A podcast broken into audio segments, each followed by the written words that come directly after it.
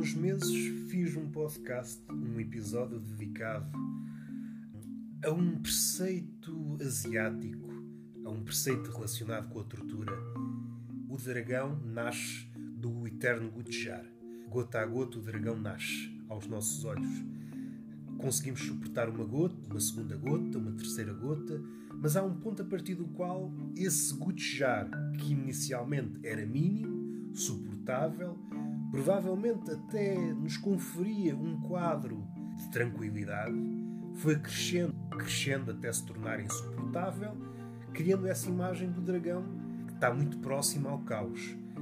O dragão é a personificação do caos. E esta ideia, que foi pensada poeticamente, pode ser transplantada para estes terrenos da pandemia.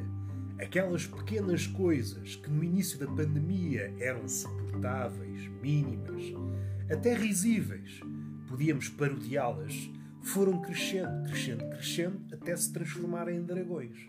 E nós saímos à rua. Não é preciso ir à rua, fechamos os olhos e percebemos que essas coisas estão connosco, que foram crescendo. Esse gotejar perpétuo criou uma manada de dragões.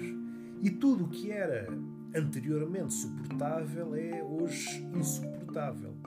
Seja falar com pessoas, o tom está muito mais crispado, em coisas que anteriormente se resolviam facilmente, só consigo ver dragões à minha volta.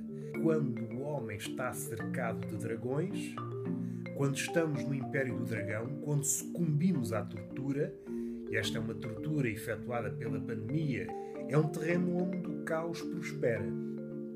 Até ao próximo apiedeiro.